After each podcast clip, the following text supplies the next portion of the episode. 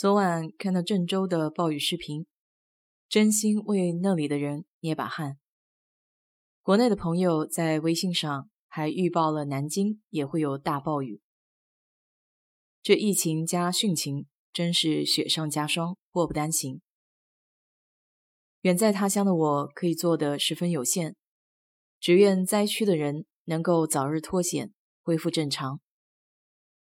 今天的节目就给你分享一下，在网上看到的一个非常好的专门针对洪水的自救手册，希望关键时候能够派上用场。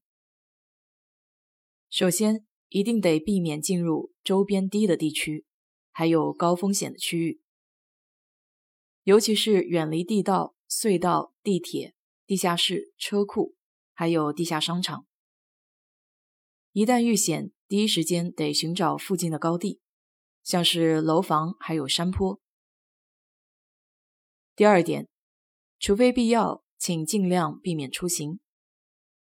在必须的情况下，一定选择公交车这类同行者比较多的交通工具，绝对要避免自驾还有地铁，因为一旦被红情围困住，不仅难以脱身，而且容易导致不必要的财务损失。第三点，除非确保电量充足，否则的话，千万不要高频率的使用手机，因为手机是目前最方便的通讯工具，也是直接的求救工具。千万不要在遇见红情的时候，因为拍视频发朋友圈而白白的浪费电量，更不要低估高度潮湿环境下手机的稳定性。如果可以，请随身携带一个透明的厨房用的保鲜袋，这样可以保护好手机，避免潮湿的情况下不能使用。要是家中有充电宝的话，一定要确保充电宝也是满电的状态，同样需要用塑料袋把它保存起来。第四点，一定要远离所有你能看到的电力设备还有设施。尤其是高压电塔、通讯站和电线杆这些物件。第五点，如果遇到险情，请第一时间向亲友发送具体的定位，然后语音描述大概的情况，有没有危险，能不能自主安全的撤离，具体的位置，还有周边的特征，以及自己的撤离方案和预估脱险的时间，要保证简洁、干净、明了。第六点，如果您和家人居住于低的楼层，一定要尽快找到高点来避险。要是没有方向，请立刻联系周边的居委会还有抗灾人员，听从他们的安排。可以暂时到较高层的邻居家，甚至是在楼道里面暂时避险。千万不要心存侥幸，因为生命只有一次。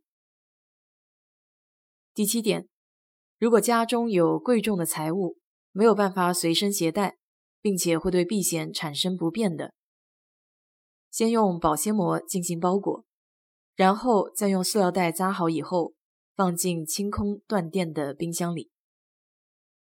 重要的文件还有纸质物件，可以放进干净的塑料食品保鲜盒中，一同放进冰箱里。第八点。要是真的遇到撤离的情形，请在离开前一定要关闭所有的门窗，断电，并且拔除所有电器的电线插头。第九点也是非常重要的一点，用手机拍摄好家中所有成员的身份证，存在手机的相册里，并把身份证、现金还有必需的药品都得放置在背包里。如果可以的话。在背包里还得装点瓶装水、塑封食物、手电筒、充电器、螺丝刀、打火机，还有轻便的充气玩具等等。这个背包一定要立刻准备，然后放在随手可以拿到的地方，确保说走就走，不生顾虑犹豫。第十点，在红情彻底过去之前，请确保家中无论何时都有一个人是清醒的状态。千万不要都睡着了。与此同时，还要确保窗户是微开的，以免错过防汛的警报。最后，遇到任何危机情况，请千万不要慌张，更不要因为紧张而进行哄抢或践踏逃生的行为。这篇作者还分享了郑州的救援信息图表，我会将这个图表贴在节目的简介里。好了，今天就给你说到这里，请把这期节目分享给有需要的人，谢谢。